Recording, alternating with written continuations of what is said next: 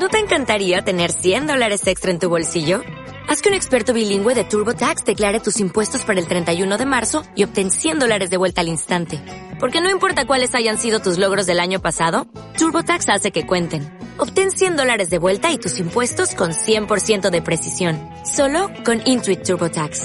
Debes declarar para el 31 de marzo. Crédito solo aplicable al costo de la presentación federal con TurboTax Full Service. Oferta sujeta a cambios o cancelación en cualquier momento.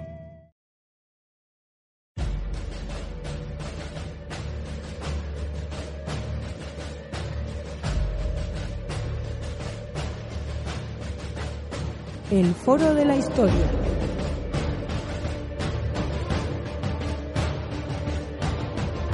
El pasado tiene mucho que contar.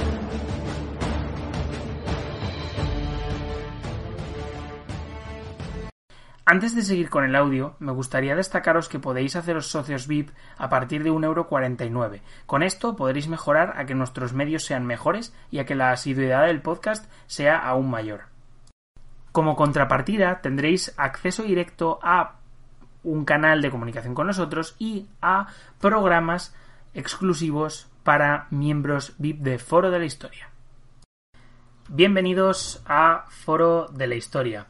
Hoy vamos a tratar un tema bastante interesante de la mano de Iván Zapater, eh, licenciado, bueno, graduado por la Universidad de Barcelona eh, por el grado de Historia. Eh, digamos, el tema que más conoce Iván, además, es el tema de la Edad Media.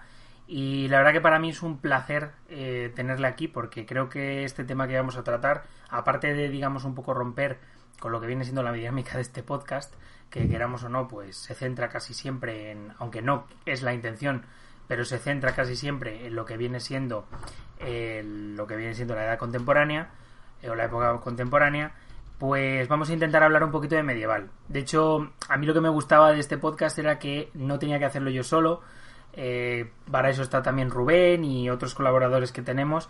Y digamos que entre todos podamos hablar de los las diferentes épocas de la historia. Porque como ya sabéis, no todo el mundo controla de todo. Eh, eso es un mito. Eh, y bueno, pues nada, para ello pues necesitamos muchos, para, muchos colaboradores, ¿no? Para poder tratar todas las épocas con propiedad. Hoy vamos a hablar acerca del conflicto entre Génova y Aragón eh, pues en el siglo XIV eh, de lo que viene pues en torno a la isla de Cerdeña. Eh, y bueno, ¿qué tal? ¿Cómo estás? Aparte de, estudiar en Barcelona, ¿qué más nos puedes contar sobre ti? Y bueno, preséntate un poquillo, que además, si vas a, digamos, a empezar a participar, ya sea de manera casual o de manera más habitual aquí en este podcast, pues efectivamente nos gustaría saber a todos quién eres. Hola, buenos días, Javi. Primero de todo, muchas gracias por abrirme la puerta para poder colaborar con vosotros en este canal, que bueno, os ayudaré en lo que buenamente pueda.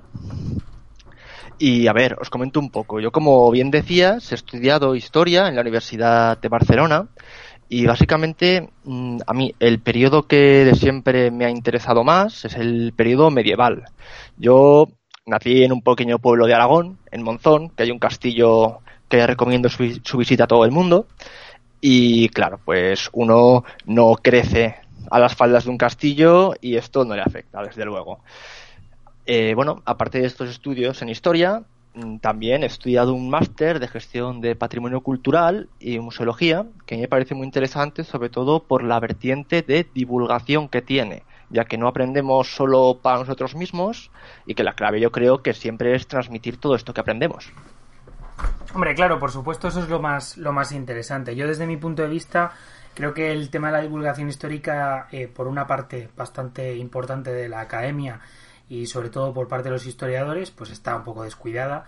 Ahora es verdad que en estos últimos años y con la aplicación de Evox, que bueno, ya sabéis que, y aprovecho para meteros la cuña publicitaria, estamos en Evox, en Spotify y estamos también en eh, la red de la historia y el misterio.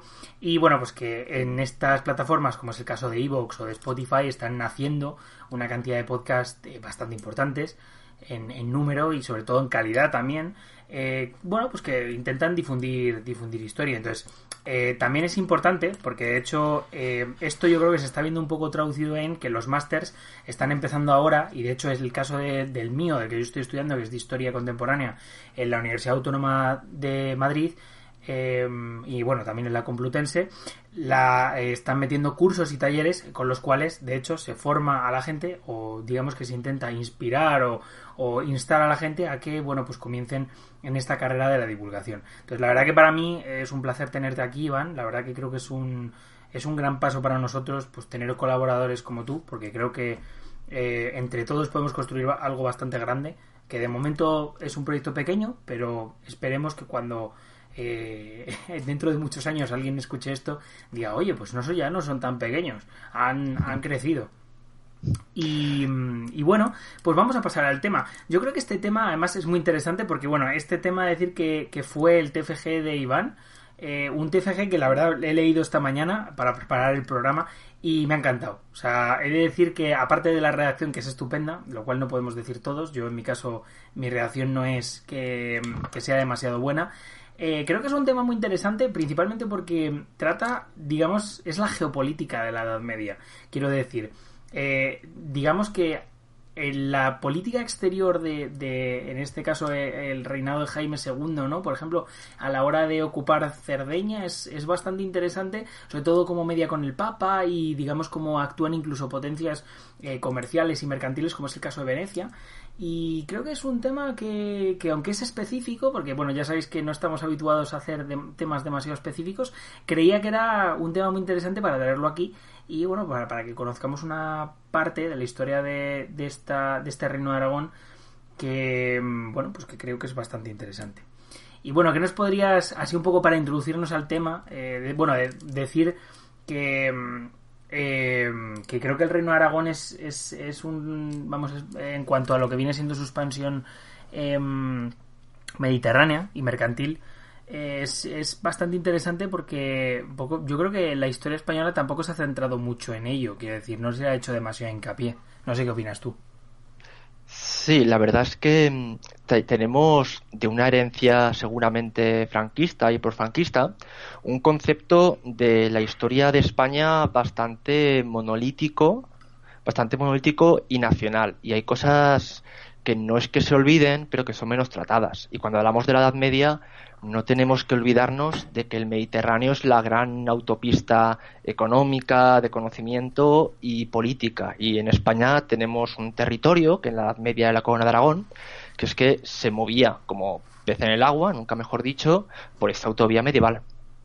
Y claro, y eso al final, pues, mm, digamos que llevó a, a que se crearan, bueno, pues una gran potencia, que es el caso del Reino de Aragón durante esta Baja Edad Media y que bueno que luego se tradujera también en la, la, herencia de por ejemplo Sicilia por parte y de Nápoles por parte de la digamos de la unión ya no entre entre lo bueno pues entre la corona de Castilla y la corona de Aragón.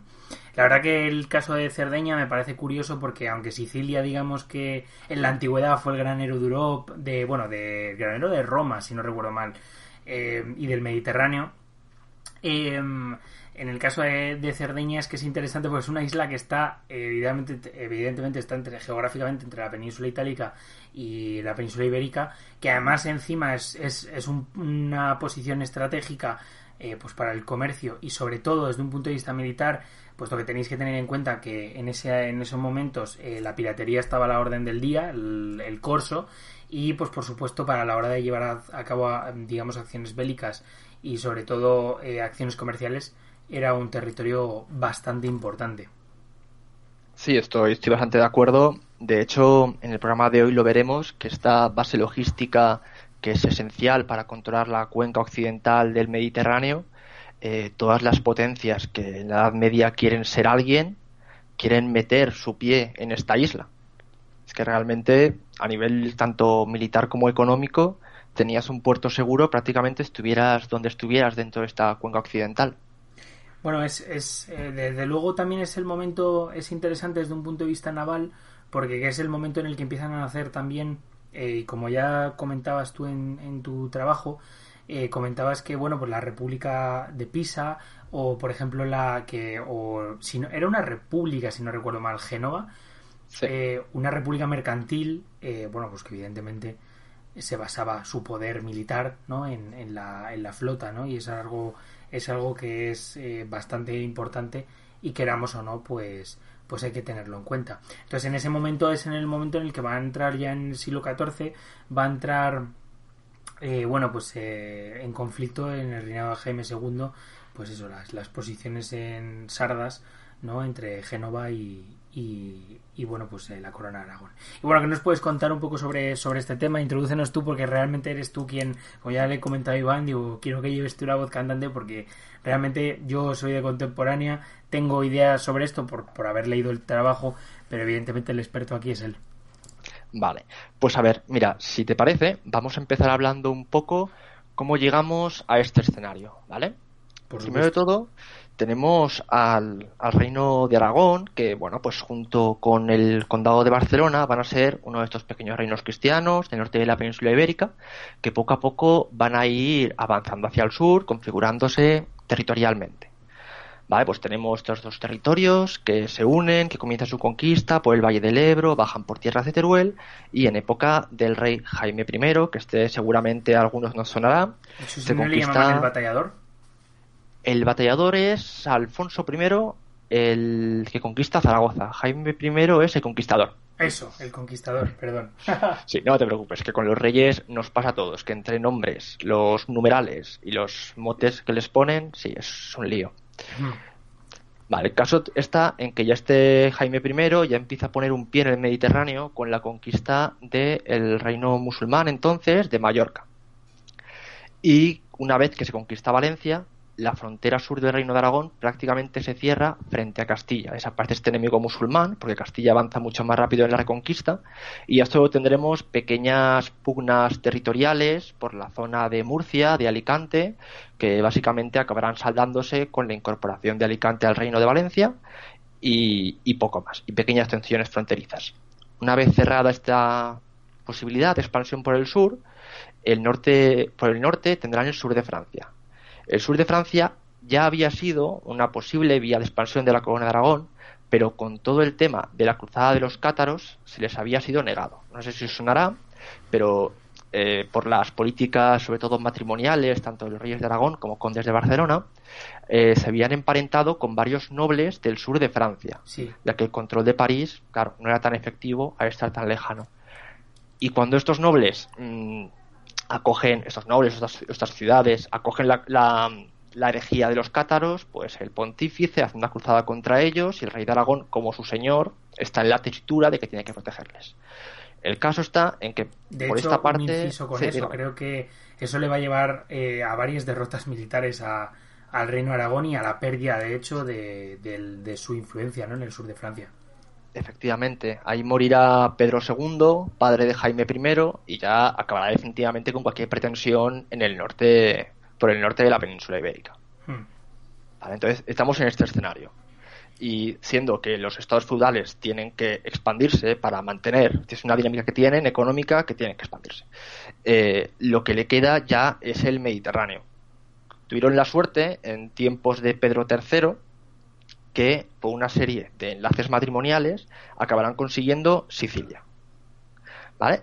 Y es aquí cuando nos situamos, en el hijo de Pedro III, Alfonso III de Aragón. Vale. Además, también tenemos que destacar que eh, en este momento la corona de Aragón se compone principalmente del Reino de Aragón, de Valencia, el Condado de Barcelona y que el reino de Mallorca no es de la corona de Aragón. Es un territorio que por testamentos queda en un hijo aparte. Entonces es como que la rama dinástica de la corona de Aragón se separa y tenemos en Mallorca un rey de origen de la dinastía de Aragón, pero que no es de la corona de Aragón.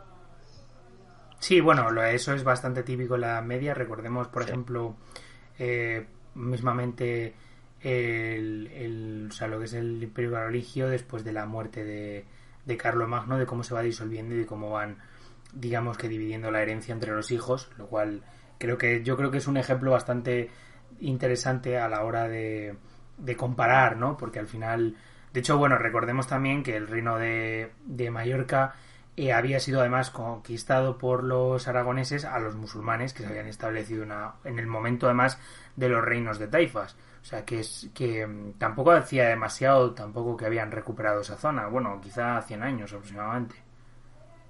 Sí, bueno, o alguno menos, pero, pero sí, hablando de territorios que han sido recientemente reconquistados y que en muchos hay una población de origen musulmán bastante importante. Hmm. Bueno, pues si continuamos con el tema de hoy, nos tenemos que situar, eh, empezamos en la muerte de este Alfonso III, ¿vale? Que es un rey que muere en 1291. Alfonso III no tenía descendencia legítima y tiene que hacer un testamento en el que da la posesión de sus territorios a sus dos hermanos. Deja a su hermano Jaime, que era el hermano mediano, digamos, eh, los territorios peninsulares de la corona de Aragón. Le deja el reino de Aragón, el reino de Valencia y el condado de Barcelona. Y a su hermano pequeño Fadrique hmm. le deja el reino de Sicilia. Que estamos viendo otra vez esta dinámica en los reyes medievales que veíamos de dividir sus territorios a la muerte. Vale, pues eh, realmente cuando eh, sucede la muerte del rey, Jaime actúa rápido y en vez de mm, dejar Sicilia a su hermano para que actuara como un, como un rey independiente, lo que hace es nombrarle lugarteniente general en la isla, que es un cargo de como delegado del rey, pero que no es el rey. De esta forma mantiene eh, dentro de la corona de Aragón esta enorme base logística y militar que está en medio del Mediterráneo. Además, Jaime II esto lo hace escribiendo, que es interesante, el testamento de su padre, de este Pedro III, que él argumentaba que si su padre había dejado tanto los territorios peninsulares como la isla de Sicilia a un solo hijo, si este hijo mm, muere sin descendencia, habría que seguir haciendo caso al testamento del padre, pero en vez de con el primogénito, con el segundo génito. Hmm. El caso es que por una razón o por otra acabó calando esta idea y fue así. Pero nos encontramos con un problema, como hemos dicho, el Mediterráneo está lleno de potencias que todas quieren expandirse y encontramos un problema en la península itálica. En la península itálica tenemos a Carlos II de Nápoles, que es un Anjou, es un rey de dinastía francesa, que él considera que por derecho, la isla de Sicilia pertenece a Nápoles y los aragoneses se la han arrebatado. Entonces, siendo que ahora la isla de Sicilia no se acaba convirtiendo en un reino independiente, como decía el testamento de Alfonso III, sino que es parte de la corona de Aragón y es muy complicado enfrentarse militarmente a esta, acudirá al pontífice. ¿Vale?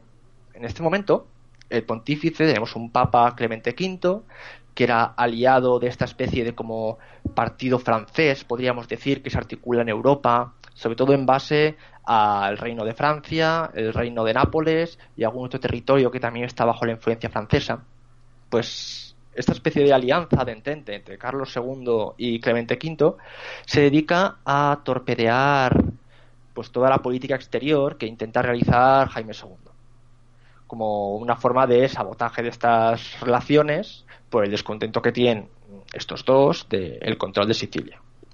Es más, de hecho, cuando, bueno, posteriormente el reino de, o sea, lo que viene siendo Sicilia va a ser cedida, eh, si no recuerdo mal, al Papa, o sea, quiero decir, en lo que viene siendo el título, y luego posteriormente este se la va a ceder a Anjou, al Carlos de Anjou, lo cual digamos que al final no hay una cesión directa, sino que es indirecta y, digamos que un poco de nota, yo creo, la, el malestar de la época y sobre todo el, lo que supondría no el hecho de que la cediera directamente pues no pretenden de puertas para afuera o, digamos articulando eh, pues lo que viene siendo una sí una quizá un yo que sé una variante así jurídica eh, pues tapar un poco esto.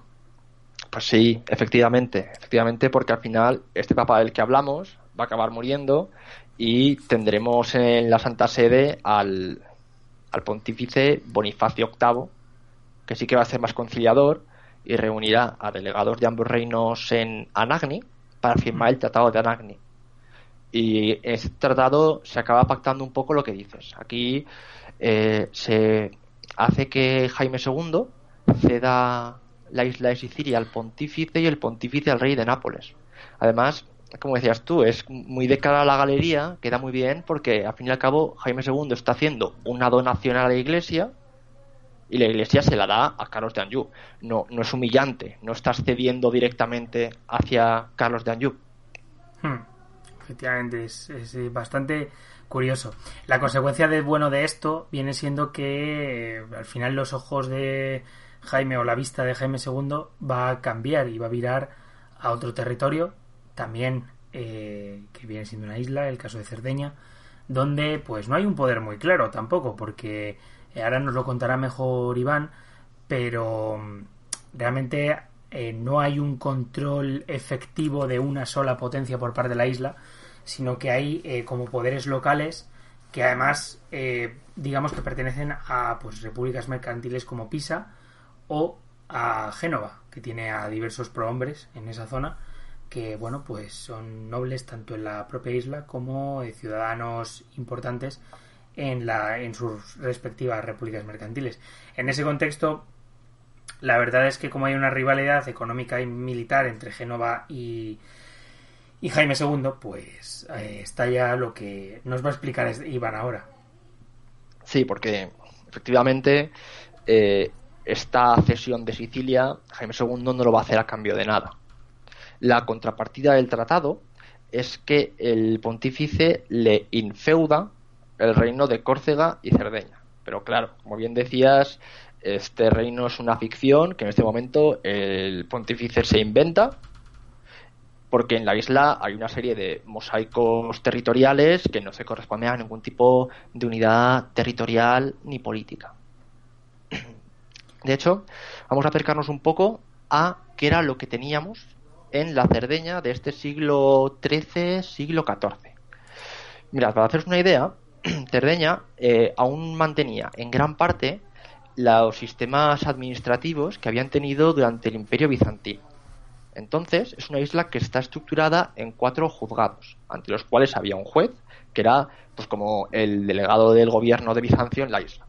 Pero claro, con el paso del, tiempo y con la pérdida de poder de Bizancio en esta parte del Mediterráneo, estos jueces habían acabado actuando como si fueran soberanos directos de la isla hasta encontrarnos en un siglo XIV en la que había cambiado mucho.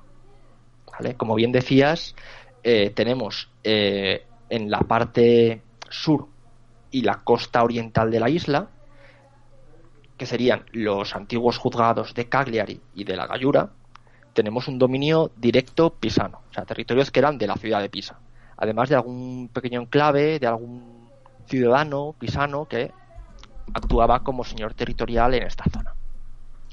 Aparte de la zona pisana de la isla, tenemos el juzgado de Torres, que tampoco estaba articulado como un juzgado ya hoy en día, sino que eran un mosaico de pequeños territorios divididos por familias de origen genovés.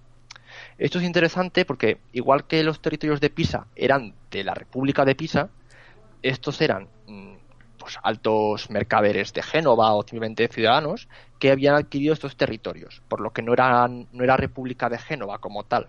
Aquí destacaríamos la familia de los Doria y de los Malaspina como los más importantes, que además aparte también tenemos la ciudad de Sassari, que es una ciudad que está por el norte pero no llegando a la costa, que eh, era mm, como una especie de ciudad independiente bajo la protección de Génova. Y bueno, y aparte de estos territorios que estaban orbitando alrededor de potencias extranjeras de, la isla, podríamos decir, tenemos el único juzgado frente al cual hoy en día sigue habiendo un juez, que es el juzgado de Arbórea. El juzgado de Arbórea, eh, para que lo situéis un poco en la isla, es eh, la parte central y la costa occidental de la isla. Que, bueno, es una zona de tierras fértiles, donde la capital administrativa, podríamos decir, es en Oristano, y ahí está al frente ahora mismo Hugo II de Arbórea, juez de Arbórea. Y bueno, visto un poco mm, cómo se divide territorialmente la isla, bueno, a nivel político, también tenemos que comentar eh, que esta isla, aparte de la buena posición geográfica que tiene, eh, a nivel territorial salvo las partes del juzgado de Arbórea, que eran tierras bastante fértiles, es una isla que está llena de territorio escabroso, montañas y pantanos y, cenagales que van a traer muchas epidemias. De hecho, mm. el príncipe heredero del último rey de Aragón morirá por lo que parece que es malaria en esta isla, para que nos hagamos una idea de la salubridad de la isla. De hecho, es más, eh, en todo este contexto que ahora nos va a explicar Iván, en el cual, digamos, la potencia aragonesa se va a enfrentar a Génova, a la República Mercantil de Génova, es cierto que, bueno, pues tenemos que hablar que es el siglo XIV. El siglo XIV es el siglo estrella de, de la peste, una epidemia que acabó con un cuarto de la, eh, digamos, demografía europea, lo cual no es eh, cosa menor a la hora de analizar lo que viene siendo, pues, la coyuntura política, ¿no? Y cómo se desarrollaron los hechos durante este durante este este siglo no es cierto que eh, el reinado de, mm, de, Jaime II es cierto que eh, bueno pues se desarrolla o se comienza no la, la parte que hemos estado hablando de mm, bueno pues comienza en el siglo XIV principios del siglo XIV pero bueno desde luego eh, a partir de la media mediados de siglo la peste va a estar ahí presente. Y eso pues por supuesto también va a marcar la situación. Efectivamente.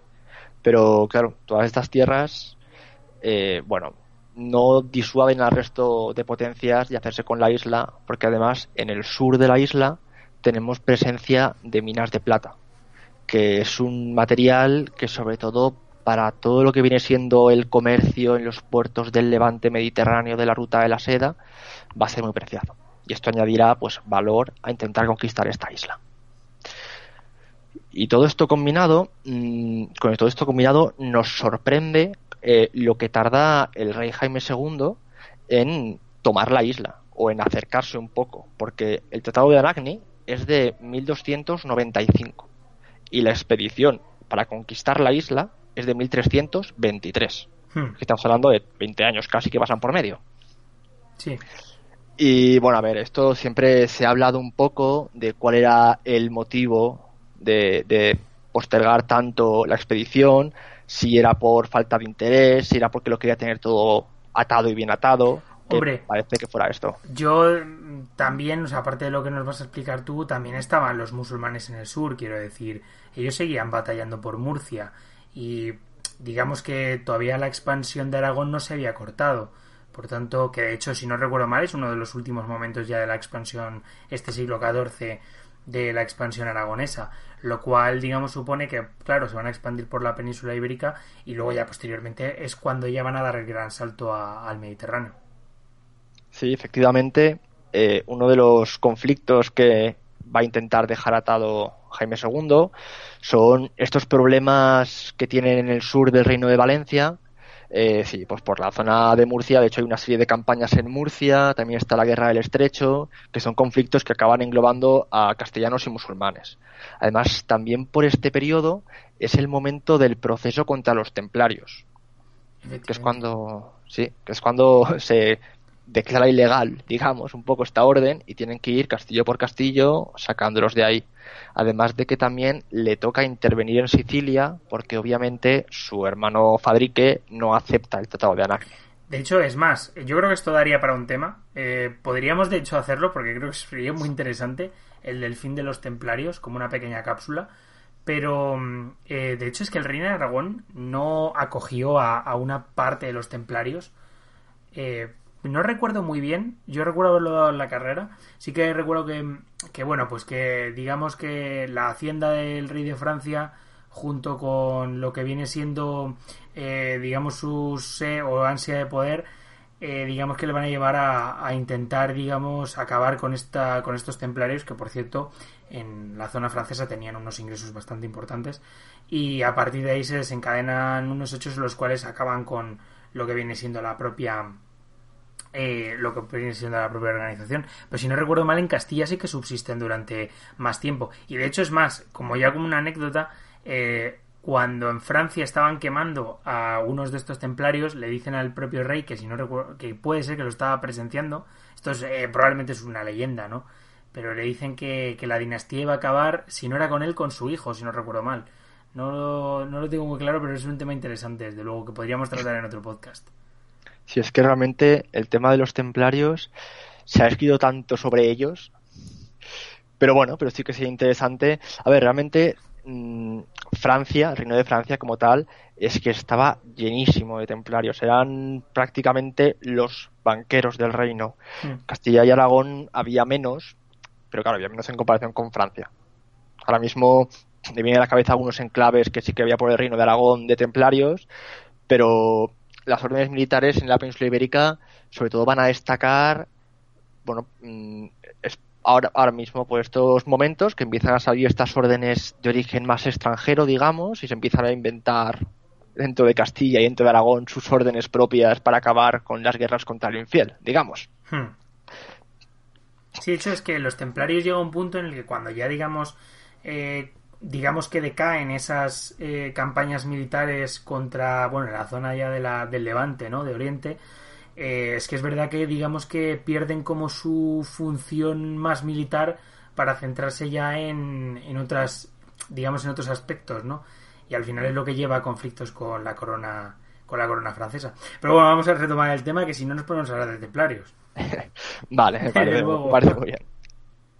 Bueno, pues a ver, durante estos años sí que tenemos noticias que, aparte de todos estos asuntos que el rey estaba resolviendo, no deja de perder de vista cómo está yendo el devenir político de las principales poten- potencias que estaban en la isla, en Cerdeña, Pisa, Génova, además de que el rey de Aragón se puso a desarrollar una especie de campaña antipisana por todos los sardos, o sea, por la población sarda, que al fin y al cabo estaba bastante fastidiada, podríamos decir, este dominio pisano, porque como hemos dicho es una isla muy insalubre, entonces eh, los pisanos acaban dejando, acaban llevando delegados a la isla porque ellos no quieren ir realmente a gobernarla, que estos delegados se encargan de que la producción siga yendo. Entonces todo lo que sería el buen cuidado de sus gentes y tierra lo dejan bastante de lado.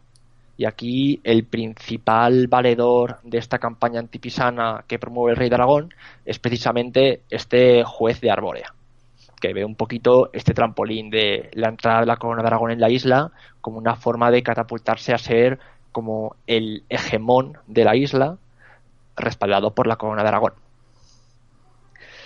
Y bien, y así es que llegamos a abril de 1323 y este Hugo II de Arbórea comienza una rebelión, una rebelión.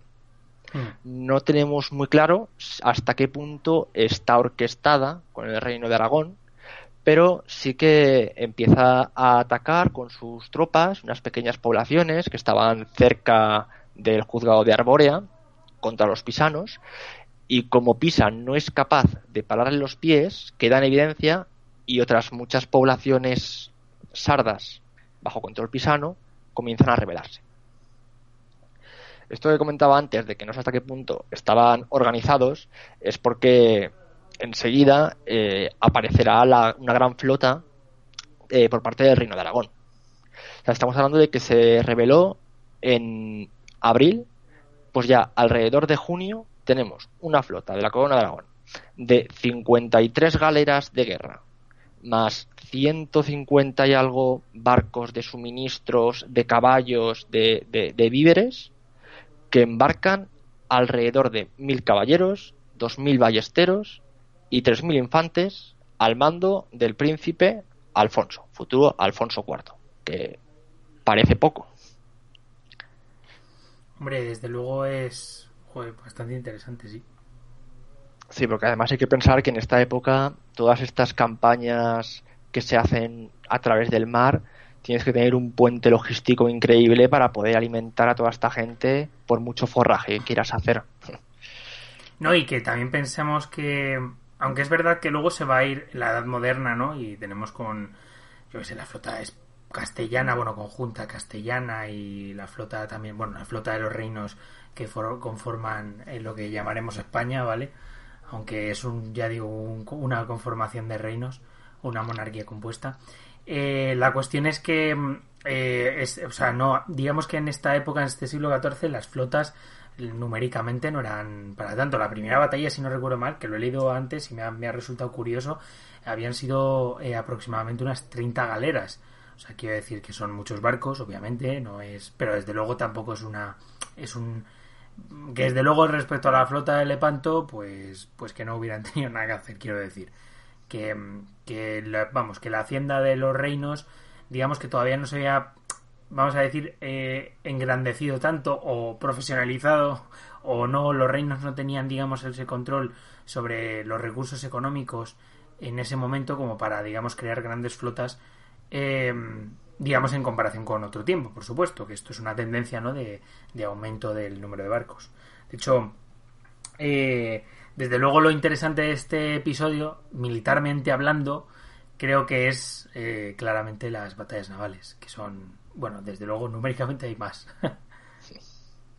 sí, efectivamente, porque no dejamos de estar viendo cómo son potencias navales las que se enfrentan.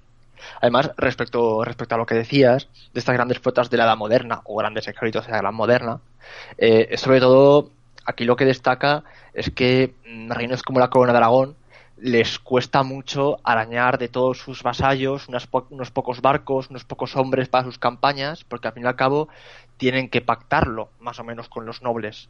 Entonces, claro, sí, pues los estados de la edad moderna tienen muchísimo más control sobre su población, digamos, que, que todos estados feudales. De hecho, bueno, es, interesante, eh, dentro de lo que vienen siendo los fueros de la Corona de Aragón, hay una cláusula que es el Princeps Nanque o algo así, que traducido, ah, ahora mismo me tengo claro, pero sería algo así como no sin el príncipe, que es una cláusula en la que todos los siervos del rey están obligados a ir a la guerra junto al rey si la guerra es defensiva. Entonces, claro, esto cuando tienes que defenderte hace que tengas muchísima más capacidad humana, pero cuando haces estas expediciones ofensivas lo complica bastante.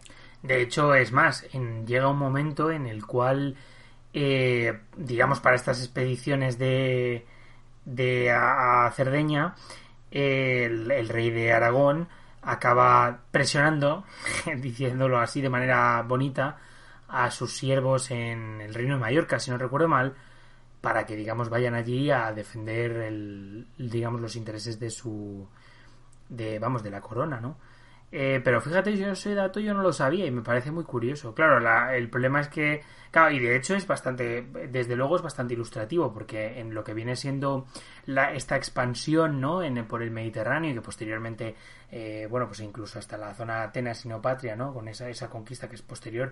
Pero bueno me refiero que van a participar muchísimos nobles y son los que se van a llevar, digamos, en una gran parte de la gloria, ¿no? Porque son estos los que quieren ir allí a, defender los intereses de, su rey. Claro, yo también es interesante porque supongo que te sonará la, la unión de armas de Felipe IV. Sí. Que, claro, es que le pasaba un poco esto, es que en la Edad Moderna, guerras defensivas en las que acompañabas al rey a la guerra, pues prácticamente no había. Y la gran, la gran mayoría de los soldados de los tercios venían de territorios castellanos por esto, porque costaba mucho rascar soldados de los territorios de la corona. Es interesante, interesante la verdad. Sí, sí, bueno, desde luego, de hecho, es más, eh, ya adelanto que a lo largo de este verano eh, probablemente tendréis eh, por lo menos algún programa sobre esto que comentábamos del reinado de Felipe IV porque desde luego a mí de hecho es el, el rey eh, que más me gusta y, y, me gustaría meterlo por lo menos eh, pues un poco para ir hablando sobre, sobre vamos sobre este tipo de temas no y lo de la unión de armas a mí me llama me llama mucho la atención y de hecho eh, en torno a ello también el sistema de asientos e incluso la participación de los genoveses en, en lo que viene siendo la deuda española. Pero bueno esto ya en época por supuesto muy posterior. Bueno pues te parece volvemos a esta expedición real bueno, real o principesca, porque participa el príncipe, que, bueno, la flota, mm, por consejo de Hugo II de Arbórea, acaba desembarcando en el puerto de Palmas, que es un puerto que está en la parte suroeste de la isla, y lo que van a hacer enseguida va a ser ir a poner asedio a la villa de Iglesias. Esta villa es importante porque es la que aglutina todo el centro extractor de plata en la isla. Entonces es una forma de que lo primero que ves con los pisanos es mm, acabar con su centro de poder económico. Vale, van a tener ahí un asedio que va a durar varios meses, va a durar hasta eh, principios de 1324. Además, serán azotados por una, una epidemia de fiebres y por varios ataques de fuerzas pisanas que intentan auxiliar a, a los sitiados. Pero sobre todo aquí es el juez de Arbórea el que el que funciona como una especie de como columna móvil de la expedición real, intenta ir parando poco a poco los pies a estos pisanos. Hasta que en febrero del 1324 acaba capitulando la vía de Iglesias. Y cuando capitula la vía de Iglesias, el siguiente foco que tenemos para acabar con los pisanos en la isla es la ciudad de Cagliari, que es un poco como lo que, lo que hoy en día, lo que hoy en día sería la capital, la, gran ciudad que hay de la región. Sí, y es el, es el centro de poder pisano. De hecho, bueno, esta Cagliari es, digamos que desde muchísimo tiempo atrás es uno de la, es el centro regional, o sea, quiero decir que, que la digamos incluso, pues eso, en, en época antigua. Sí, creo que ya de época romana. Sí, de, los cartagineses tenían un enclave ahí y, y luego los romanos, por supuesto, pues al ocupar el territorio cartaginés. O sea, quiere decir que ya durante la época durante la época antigua era el centro regional. Eh, también es, es, es, cierto que es normal, es una isla, digamos, o sea, es una isla que es montañosa y que realmente, pues hombre, es en el sur, ¿no? En, el, en la zona en la cual, digamos que, bueno, pues este, digamos que se puede dar un, una salida más comercial, ¿no? También por su cercanía de ese extremo de la isla Sicilia o al norte de África. Efectivamente, efectivamente.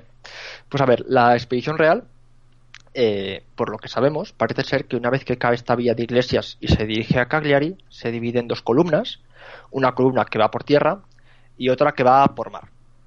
Va por mar y de mientras se realiza este viaje también parece ser que hay una especie de acuerdo de vasallaje entre los delegados de Jaime II, seguramente el príncipe, y Hugo II de Arbórea. Hay un acuerdo de vasallaje eh, que realmente por eventos posteriores que igual tratamos algún otro día, eh, podemos ver que este tratado es interesante porque parece ser que ninguno tiene muy claro qué es lo que está firmando.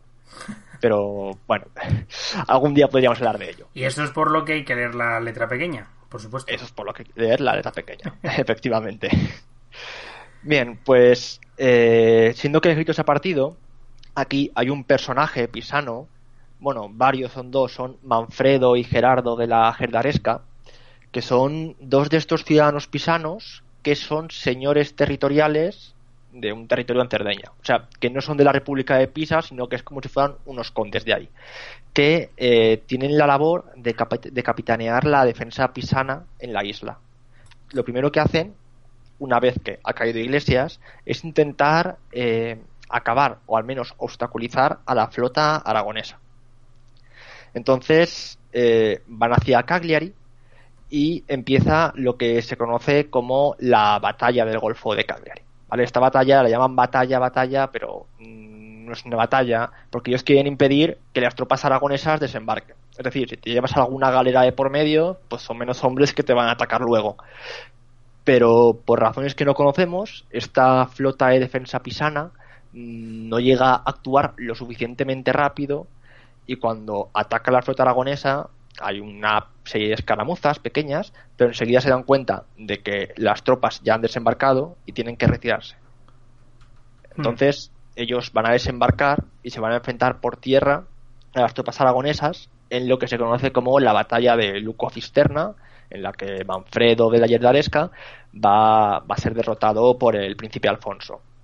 Esta batalla es una es, es mala suerte que no tengamos mucha información de ella, pero cuando acudimos a las crónicas medievales parece que les interesa mucho decir quién gana porque Dios está con él y luchó contra muchos soldados, muchos soldados, pero no tienen mucho interés estratégico. Entonces, cuando vemos estas batallas medievales, vamos, yo creo que sería interesante saber realmente qué llegó a suceder.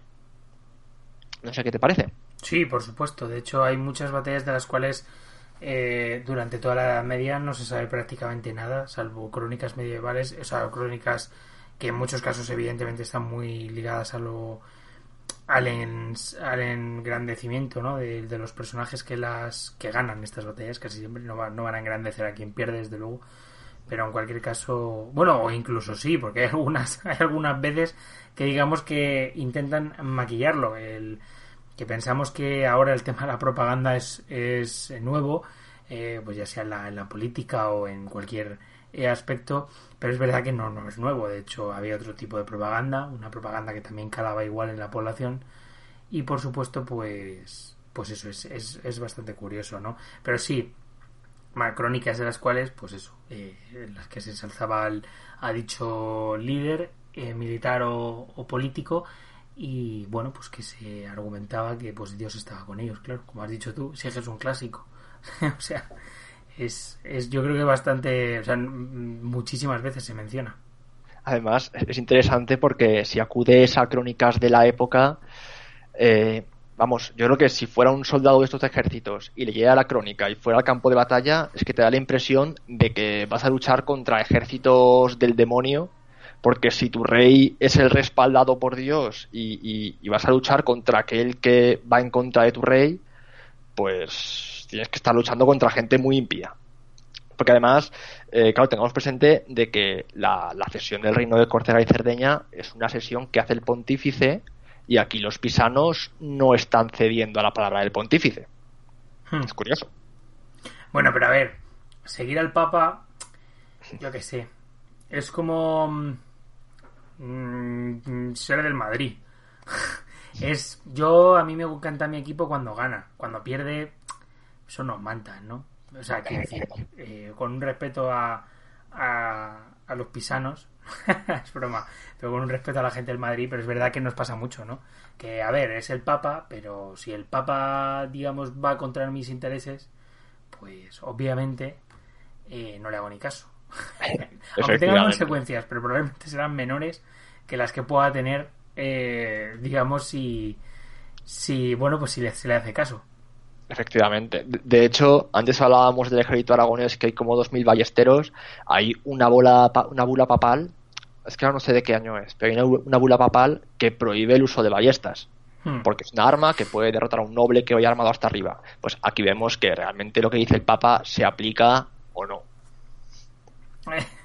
bueno, es que, a ver, también tenemos que tener en cuenta que, que muchas veces se piensa que el Papa era un señor que, como pasa hoy mismo, que tiene un poder, eh, pues hombre, económico potente.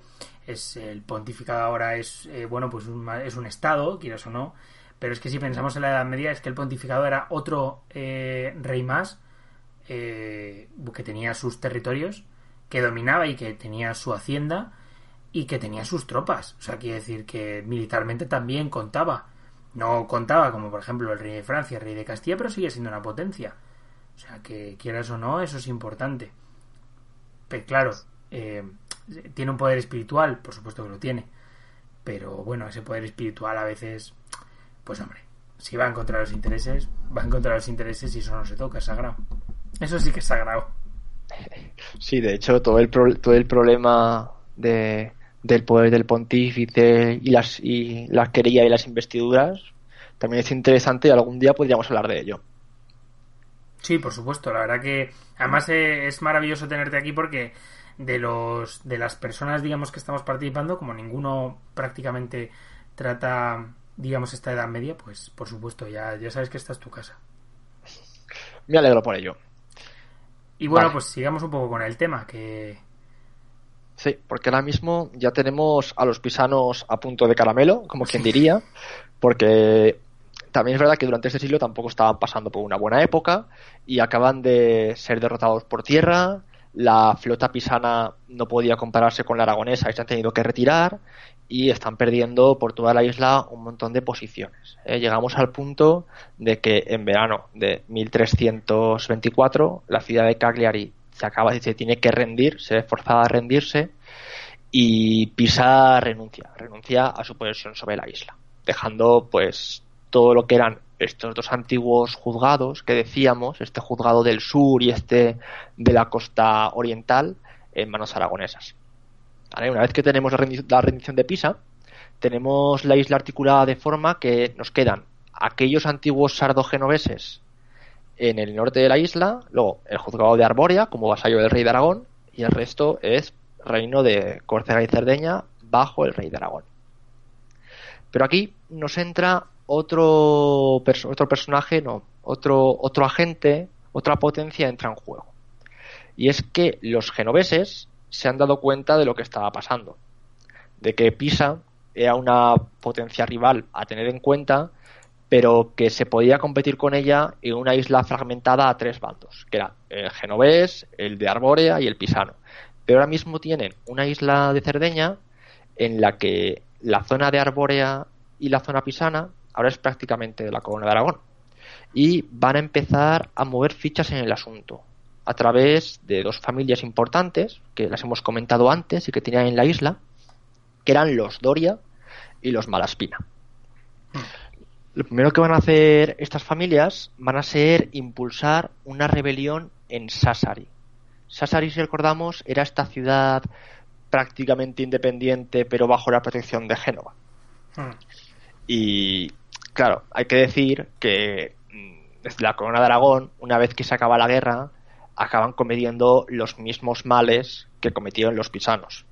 Porque Cerdeña está muy bien, pero es una isla que queda muy lejos, hay muchos pantanos, muchas enfermedades y no vas a mandar al mejor de cada familia a vivir ahí. Hmm. Entonces empieza a aparecer un descontento esta vez anti-aragonés y lo primero que se capitaliza es en, es en Sassari. Después de esta revuelta de Sassari, antes de llegarse a sofocar, estalla otra revuelta en Cagliari, la ciudad importante del sur. También eh, estimulada por los intereses de Génova y fuerzan a Pisa a volver a entrar en una guerra con Aragón, porque los que se habían rebelado en Cagliari eran los antiguos ciudadanos pisanos que una vez que su señor cambia se quedan en la isla porque bueno al fin y al cabo hay que entender que esta gente tiene ahí sus casas, su familia y su todo. Hmm. Pues con esto empezamos una dinámica de revueltas que van a acompañar a Cerdeña prácticamente hasta 1410, que por suerte para nuestros oyentes hoy no vamos a llegar hasta ahí, ni muchísimo menos. Pero la corona de Aragón se va a valer del juez de Arbórea para que sea como su hombre fuerte y se dedique a solucionar estos problemas poco a poco. Lo primero que hace es eh, aplastar la, rebelión de Sassari y da Sassaris, mm, se la cede a la corona de Aragón como una ciudad real es decir, que no hay un noble entre la ciudad y el rey, sino que es directamente del rey. Sí, que también hay y que el cuerpo de funcionarios aragoneses es el que se iba a encargar, lo cual siempre, digamos, es más fiable, ¿no? Que quizá, pues, un noble, eh, digamos, pisano, eh, adepto a la causa de, de Aragón, pues se hiciera cargo. Efectivamente, efectivamente, además, eh, esta ciudad, recordemos que está protegida por Génova, entonces esto va a ser un, duro golpe para la República de San Jorge. Y respecto a Cagliari, aquí Génova y Pisa van a intentar armar una flota de auxilio que parece que tampoco tendría mucho interés en auxiliarles porque mm, Génova manejaba flotas bastante más importantes. Entre las dos repúblicas acaban juntando unas 20 galeras 20 galeras que, se que quieren acercarse a Cagliari para auxiliarles, porque enseguida el juez de Arbórea se pone a poner en asedio la ciudad. Y entonces aparece la flota aragonesa, que estaba comandada por un almirante que de nombre Francesc Carros, que es uno de estos hombres fuertes militares que tienden a orbitar alrededor de los reyes medievales, que les aplasta. Les, les coge un poco por sorpresa, por lo que tenemos, por lo que entendemos, y hunde la mitad de la flota y captura otro, otras ocho galeras. Que esto es importante porque es más interesante capturar un barco enemigo que no hundirlo. Hmm. Además, bastante más efectivo, desde luego. Desde luego, pues sí. Eh, además, también es que lo que decíamos antes, pocas galeras, pues si capturas unas como si capturaras mil soldados enemigos. Quiero decir, al final lo vas a poder utilizar de manera efectiva. Claro, y el soldado enemigo puede hacerte caso o no. La galera es un objeto inanimado, aunque tengas gente que reme. Y bueno, y la rebelión de Cagliari, eh, con, con, esta segunda batalla en el Golfo de Cagliari, va a quedar aplastada y se va a buscar una solución que luego se extenderá a otras ciudades de la isla, que es bastante, es bastante tajante. Van a decidir expulsar a todos los ciudadanos pisanos o aquellos adeptos a la causa pisana que se tenga constancia de que han participado en la rebelión y se va a repoblar con población peninsular, sobre todo de la zona del condado de Barcelona y esto provocará otra rebelión nueva en 1329 que tendrá que encargarse también el juez de Arbórea. La verdad es que es un caso bastante interesante y que van a ir replicándolo allá donde puedan. Y bueno, y habiendo acabado con esta rebelión de Cagliari, ya tenemos una, un conflicto abierto entre Génova y Aragón por el control de esta isla. Dejando la década de los años 20, desde 1300, 1320 al 30, eh, pues vamos, sembrada de descontento en la isla y que va a verse expuesto y aumentado a partir, a partir de, de la siguiente década, sobre todo durante el reinado del el rey Pedro IV de Aragón que durante su reinado entrarán a participar más agentes inestabilizadores y más intereses, pero vaya, yo creo que a la altura en la que estamos es un tema para debatirlo otro día en el foro de la historia. Sí, yo también lo creo. De hecho, nos ha quedado un programa bastante intenso, en tanto en cuanto se ha dado mucha información y también muy interesante. Además me ha gustado porque para ser el primer programa, Iván, eh, creo que nos ha, vamos, ha quedado muy bien, te ha quedado muy bien, mejor dicho. Y, mm, y, bueno, pues esperamos seguir, eh, si quieres, podemos hacer una serie de programas en los cuales hablemos sobre estas expediciones a modo de serie. Sí, la verdad es que es muy interesante y además, mediante vamos hablando, hay muchas veces que dices, ostras, pues mira, este tema también sería interesante llevarlo, podemos ir viéndolo y a ver qué hacemos y qué dejamos de hacer, desde luego. Sí, bueno, lo bonito de la historia al final es que, digamos que es tan extensa que nos daría para 10 eh, programas de podcast al día y todavía no se nos acabaría en años o en, en siglos grabando. Pero desde luego, bueno, eh, yo creo que una hora de, este programa está muy bien. Eh, ya digo, es por mi parte yo encantado de tenerte por aquí porque, bueno, creo que es eh, la verdad que de las colaboraciones que hemos tenido es, si no la mejor, una de las mejores desde luego. Y, y lo digo en serio porque hemos tenido colaboradores muy buenos, como es el caso de Santiago Castellanos o como el caso de nuestro compañero Guillermo pero en el caso de la Edad Media y de la Baja Edad Media, eh, me parece que, está muy, muy bien y espero volver a contar contigo. Hombre, de entrada, he escuchado varios de vuestros programas. Me parece que me subestimas mucho si consideras que soy vuestro mejor colaborador, desde luego. Por lo menos uno de los mejores, eso, eso seguro. Ya para no, para no, para no atarme. Vamos a dejarlo allí. Vamos a dejarlo allí, sí. Y bueno, pues chicos, pues antes de terminar, eh, lo dicho bueno, pues nada, nos tenéis en Spotify, eh, sobre todo en Evox y también en la radio de la historia y el misterio. Y nada, pues la semana que viene, el domingo, tendréis el próximo episodio de Foro de la Historia. Así que nada, con esto nos despedimos una semana más y chao.